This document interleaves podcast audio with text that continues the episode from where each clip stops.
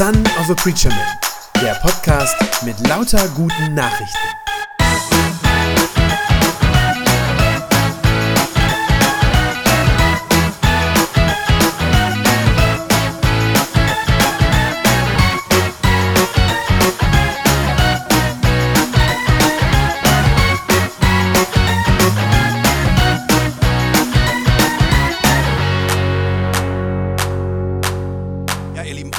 Ist im Umbruch. Ich glaube, das kann man so sagen. Ich glaube, das ist das vorherrschende Gefühl ganz aktuell, das vorherrschende Gefühl unserer Zeit. Es sind in den letzten Jahren und nicht nur in den letzten zwei Jahren seit Corona, sondern schon länger, sind viele alte Gewissheiten in Frage gestellt worden. Manche sind sogar gleich ganz weggebrochen. In der Politik ist das so gewesen, in der Wirtschaft, in unserer Gesellschaft allgemein. Äh, Vielleicht erinnert ihr euch noch dran, wie das war, als äh, Trump Präsident in den USA wurde. Da wusste man auf einmal nicht mehr, sind die Amerikaner eigentlich noch ein zuverlässiger Partner jetzt für uns. Ähm, Wir haben in den letzten Jahren Auflösungserscheinungen in Europa gesehen, wenn man an den Brexit denkt zum Beispiel. Dann natürlich die globale Pandemie, die ja auch immer noch nicht rum ist, die bis heute noch heftige Auswirkungen hat. Äh, Ganz aktuell im, in den Medien sehen wir jedes, jeden Tag den Angriff Russlands auf die Ukraine. Währenddessen wandelt sich das Klima und so weiter und so fort. Ihr kennt das alles. Die Welt, unsere Welt wird seit Jahren erschüttert von einer Hiobsbotschaft nach der anderen. Und wir, unsere Politik auch, wir sind eigentlich seit Jahren so im Dauerkrisenmodus, könnte man sagen. Und das zermürbt auf Dauer. Das macht Angst. Ich glaube, wenn man die Leute fragen würde, vielleicht auch wenn ich heute Morgen euch fragen würde, würden sich viele vermutlich was wünschen jetzt für die Advents- und Weihnachtszeit. Ist ja die Zeit der Wünsche. Wahrscheinlich würden sich viele wünschen, dass uns wenigstens diese Adventszeit so ein bisschen eine Verschnaufpause davon mal verschafft. Dass diese Weihnachtszeit mal so eine Insel vielleicht äh, des Friedens sein kann. In diesem ganzen Chaos, in dieser ganzen Unruhe. Wenigstens Weihnachten soll doch bitte alles so sein, wie es immer war. Ähm, dieselben Traditionen, denselben Gänsebraten oder denselben Kartoffelsalat von mir aus, ja, dieselben Lieder in der Kirche, dieselbe hoffentlich harmonische Zeit mit der Familie unterm Tannenbaum. Leider, leider, es tut mir sehr leid, kann ich euch das heute nicht bieten. Ähm, denn in dem Evangeliumstext, den wir gerade gehört haben, zum zweiten Advent, da ist es Jesus, der uns einen Strich durch diese Rechnung macht. Denn er spricht von Veränderungen, von Veränderungen, die auf uns zukommen und er meint damit nicht irgendwie kleinschrittige Entwicklungen oder so sanfte, äh, fließende Anpassungen irgendwie, sondern er redet tatsächlich von großen, von gewaltigen Umwälzungen, die auf uns zukommen. Jesus redet in dem Text, den wir gerade gehört haben, von nicht weniger als vom Ende der Welt, so wie wir sie kennen. Seine Jünger, die sind sozusagen selber schuld, die hatten ihn danach gefragt. Ja, Vers 7. Rabbi, wann wird das alles geschehen? Und gibt es ein Zeichen, an dem wir erkennen können, wann sich das erfüllen wird? Also seine Jünger fragen ihn nach Zeichen und er gibt ihnen welche. Er nennt ihnen Zeichen. Und zwar zählt er die Dinge auf, die alle noch passieren werden, bevor er wiederkommt, um unsere Welt dann zu richten und sie dann neu zu erschaffen.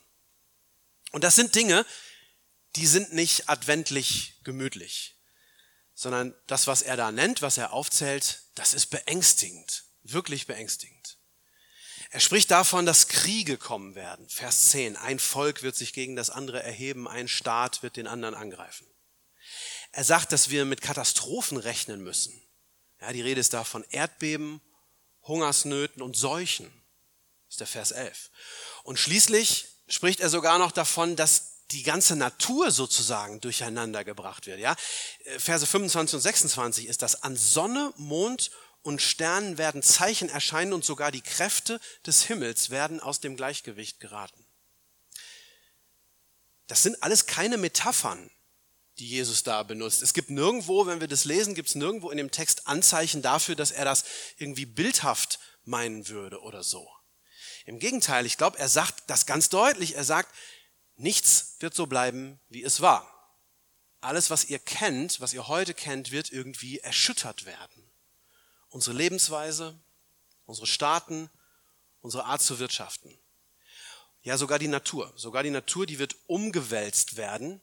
Man könnte vielleicht sagen, der ganze Kosmos. Ja. Das ist nicht gemütlich, so im Advent, sondern das ist furchteinflößend. Und Jesus weiß das natürlich, dass das so ist. Und deshalb fügt er noch hinzu, in Erwartung der schrecklichen Dinge, die noch alle über die bewohnte Erde kommen, werden die Menschen vor Angst vergehen. Das alles hat Jesus angekündigt. Und er hat gesagt, das sind die Dinge, die passieren werden, bevor ich wiederkomme. Und vielleicht geht euch das beim Hören auch so wie mir, dass ihr instinktiv, man liest es so und instinktiv zieht man Verbindungen zu dem, was wir gerade aktuell sehen können in unserer Welt. Also mir ging das so, als ich das gelesen habe. Und weil man das fast automatisch macht, ich glaube, das kann man gar nicht verhindern, dass man an diese Dinge denkt, äh, denkt, weil man das fast automatisch macht, deswegen ist das gar nicht so einfach, diesen Text heute Morgen richtig zu verstehen.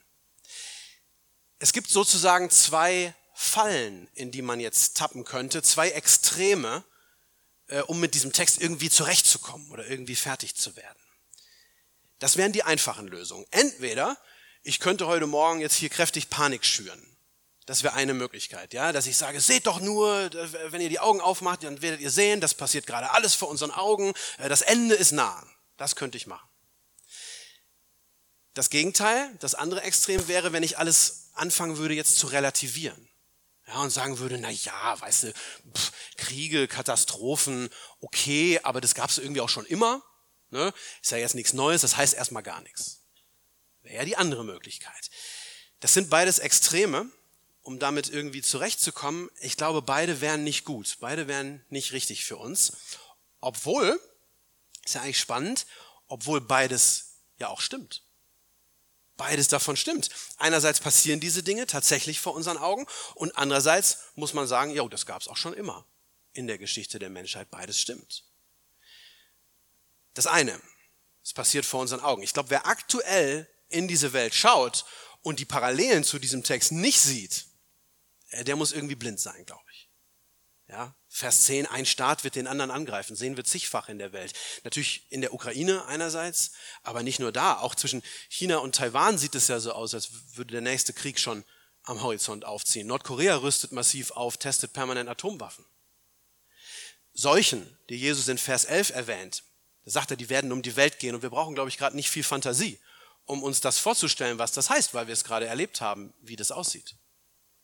Und manche würden vielleicht sagen, dass durch den Klimawandel tatsächlich das passiert, was in dem Vers 26 steht, wo Jesus sagt, die Kräfte des Himmels werden aus dem Gleichgewicht geraten. Vielleicht kann man das darauf deuten.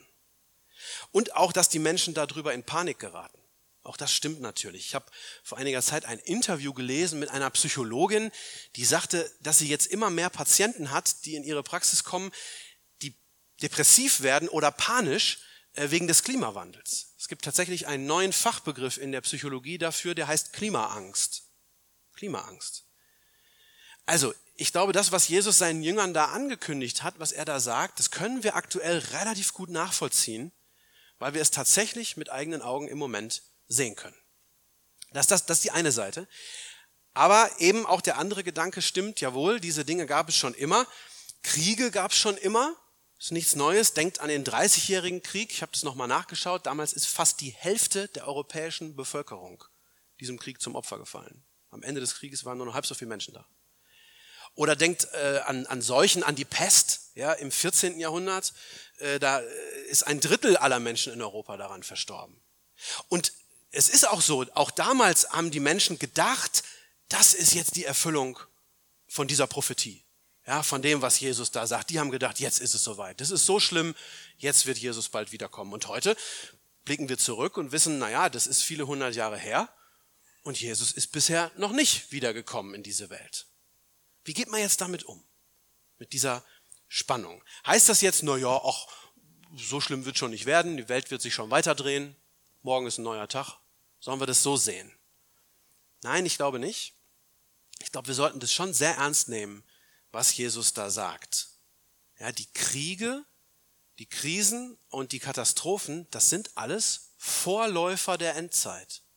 An einer anderen Stelle spricht Jesus mal von Wehen, dass das also Geburtswehen wären. Das heißt, es sind Vorläufer vor dem Eigentlichen. Diese Dinge sind Vorläufer der Endzeit, Vorboten von dem Tag, an dem Jesus wiederkommt.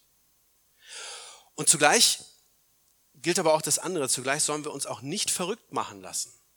Auch das gibt es ja. Auch das passiert immer wieder, dass Leute sich verrückt machen lassen. Wie gesagt, entweder psychologisch, ja, Klimaangst, so ein Stichwort.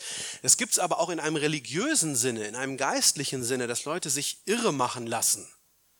Es gibt ja immer wieder mal, dass man das hört, dass irgendwo äh, irgendwelche, irgendwelche Gurus oder Sektenführer auftreten, die den Menschen weismachen, sie hätten die Lösung für alle Probleme und nur sie wüssten, wie man den Weltuntergang überlebt.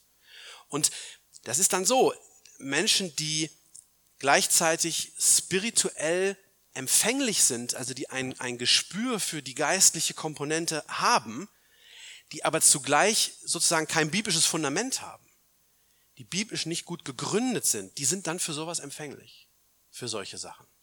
Ja, und lassen sich dann auf sowas ein, lassen sich davon in die Irre führen. Beides sollten wir nicht tun. Beides ist für uns als Nachfolger von Jesus nicht gut. Unsere Aufgabe ist es, in dieser Spannung zu leben, damit zu leben. Jesus sagt, dass alle diese Dinge passieren werden, bevor er wiederkommt. Was er aber nicht gesagt hat seinen Jüngern ist, wie lange genau das dauern wird. Das hat er nicht gesagt. Ganz im Gegenteil. Er warnt sie sogar an einer Stelle einmal davor, darüber in Spekulationen zu verfallen. Ja, über den, über den Zeitpunkt gibt es ja immer wieder, dass Leute meinen, sie könnten das vorausberechnen wie viele Tage und Jahre und Stunden das noch sind. Da warnt er vor, vor solchen Spekulationen und er sagt, fallt nicht rein auf solche falschen Endzeitpropheten, auf falsche Erlöser. Da hört nicht drauf. Wir sollen also die Katastrophen einerseits nicht verharmlosen. Wir müssen uns schon klar machen, das sind die Dinge, von denen Jesus damals geredet hat. Das, was wir heute sehen, ist das, was er damals gemeint hat. Davon bin ich überzeugt. Wir sollen aber auch nicht überreagieren und panisch werden, so wie Menschen, die Gott nicht kennen. Jesus sagt seinen Jüngern all das ja aus einem Grund. Er sagt es nicht, weil er ihnen Angst machen will, sondern im Gegenteil. Er sagt das ihnen, weil er sie vorbereiten will und weil er ihnen helfen will, diese Spannung auszuhalten. Und damit uns das gelingt, damit wir diese Spannung aushalten, will Jesus, glaube ich, vor allem eins, und das wird hier in dem Text ganz deutlich, er will unseren Blick verändern. Er will unseren Blick verändern, mit dem wir diese ganzen Krisen und Konflikte und Katastrophen betrachten. Ja, er will, dass wir lernen, alle diese schrecklichen Dinge, die sozusagen anders zu beurteilen, als das Nichtchristen tun würden. Er will auf der einen Seite, dass wir all das Schreckliche realistisch einschätzen, ja, und darum wissen, aber er will uns zugleich die Angst davon nehmen, und zwar indem er uns weiterblicken lässt, als nur auf diese Katastrophen und diese Schreckensmeldungen. Ja, und deshalb fügt er etwas hinzu, was man vielleicht ein bisschen verrückt nennen könnte. Vers 28, und das ist der Wochenspruch für diese Woche. Wenn das alles beginnt, sagt er, dann hebt den Kopf und richtet euch auf, denn dann ist eure Erlösung nicht mehr weit. Dann ist eure Erlösung nicht mehr weit. Also mit anderen Worten, wenn um euch herum Chaos, Krieg, Seuchen, Tod, wenn das alles tobt, genau dann ist eure Erlösung nicht mehr weit. Genau dann bin ich nicht mehr weit, sagt Jesus. Dann komme ich bald. Jesus will uns damit helfen, damit wir nicht starr vor Angst sozusagen auf den Weltuntergang starren, so wie dieses sprichwörtliche Kaninchen, das auf die Schlange starrt. Das wäre genau die falsche Haltung. Sondern Jesus ermutigt uns stattdessen und sagt, hebt den Kopf, Kopf hoch, sagt er. Kopf hoch und schaut darüber hinaus, darüber weg. Denn, sagt er, nach all diesem Furchtbaren, da komme ja ich, sagt er. Die Katastrophen dieser Welt, die sind zwar real, aber die sind alle nur vorläufig. Vorläufig sind die. Die sind schrecklich, aber sie sind noch nicht das Ende, sagt er. Die machen euch Angst, aber wenn ihr mir vertraut, dann wisst ihr schon jetzt, was nach diesen Dingen kommen wird. Und das stimmt, das wissen wir. Wir wissen, dass die Welt nicht einfach so untergehen wird, irgendwie in einem großen Inferno, äh, wie man das vielleicht in einem Hollywood-Film bewundern kann. Wir wissen auch, dass wir persönlich, jeder Einzelne, dass wir nicht irgendwie als namenlose Opfer so in die Mühlen des Weltuntergangs geraten werden. Nein, sondern Jesus hat versprochen, dass er die Welt in Händen hält und dass er jeden von uns in seiner Hand hält. Und deshalb können wir etwas tun, was andere Menschen, die das nicht wissen, wahrscheinlich völlig verrückt finden würden.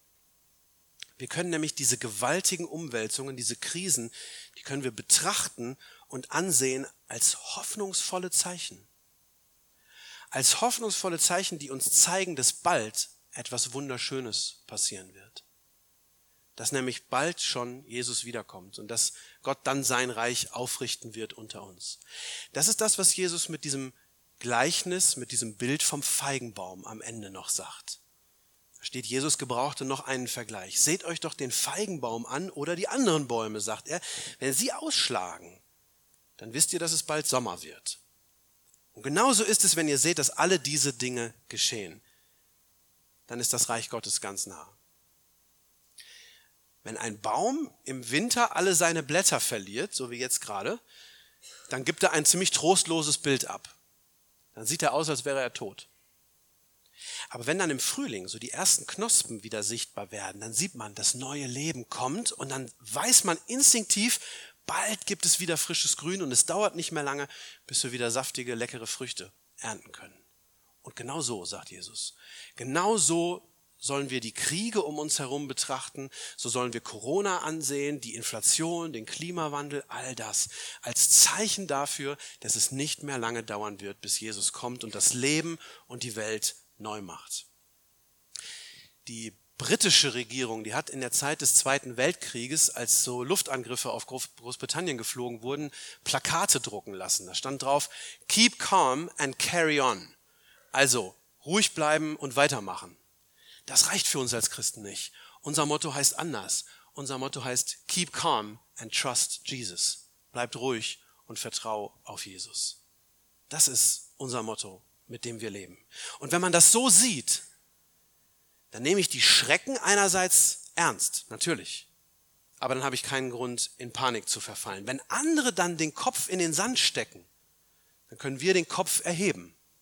So wie Jesus das sagt, Kopf hoch den Kopf erheben aus dem Chaos heraus und wissen, Jesus kommt. Das hat er versprochen und das hält er auch ein. Deswegen endet er am Schluss mit diesem letzten Satz, der so wichtig für uns ist, Vers 33. Jesus sagt, Himmel und Erde werden vergehen.